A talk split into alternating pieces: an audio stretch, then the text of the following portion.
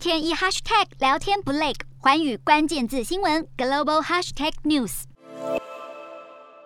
愤怒的斯里兰卡民众走上街头示威，要求总统家族下台，甚至试图闯入总统官邸，与警方爆发激烈冲突。示威者不仅纵火焚烧军用巴士、警车，推倒总统官邸附近的围墙，还持砖头攻击守备的军警，最后遭警方以催泪瓦斯和高压水柱强力镇压。民众会如此愤怒，是因为日子实在快要过不下去。斯里兰卡正面临一九四八年脱离英国独立以来最严严重的经济危机，疫情严重打击观光，加上俄乌战争的冲击，斯里兰卡过去两年的外汇储备骤减七成，可用外汇存底剩不到十亿美元。不仅无法购买民生发电所需的燃料，连国际主权债券都快要还不起。如今政府没钱进口能源，只能不断限电。限电时间从每天十小时延长到十三小时，人民被迫在黑暗中挣扎，就连医生都被迫暂停开刀。